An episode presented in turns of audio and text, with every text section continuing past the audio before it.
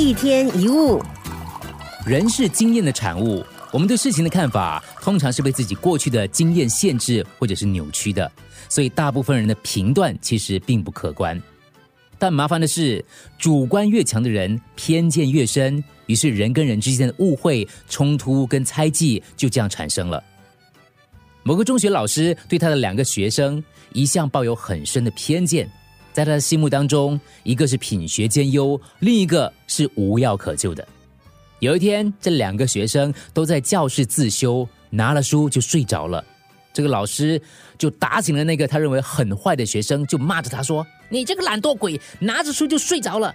你看看人家睡着了还拿着书。”偏见就是对事情预先判断。我们说这个学生很混，这个人是个好人。我的老板很爱钱，男人不可以信的啦。不单如此，我们习惯揣测别人的动机。举个例子，这个先生很久没有向太太献殷勤了，下班途中为太太买了一束鲜花，回到家里把花交给老婆。这个老婆一脸狐疑的问：“你是不是做了什么亏心事？”先生聚餐，老婆突然打电话来关心，这个先生很不开心：“你打电话来查我哈？”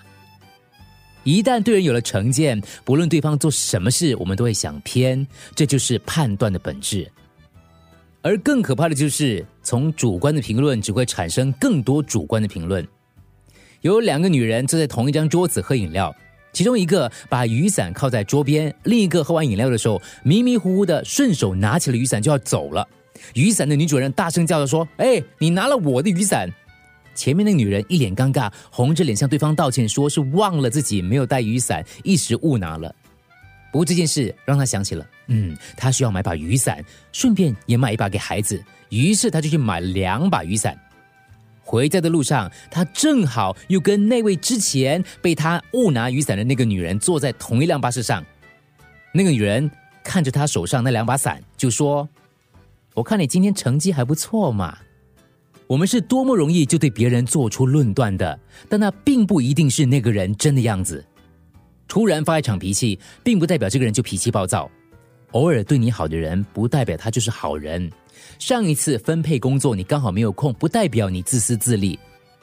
要记住，大多数的人并不了解你。反过来说，你也不完全了解这些人。既然如此，我们就不要轻易的去论断别人。当然，也不要太在意别人的评断。一天一物。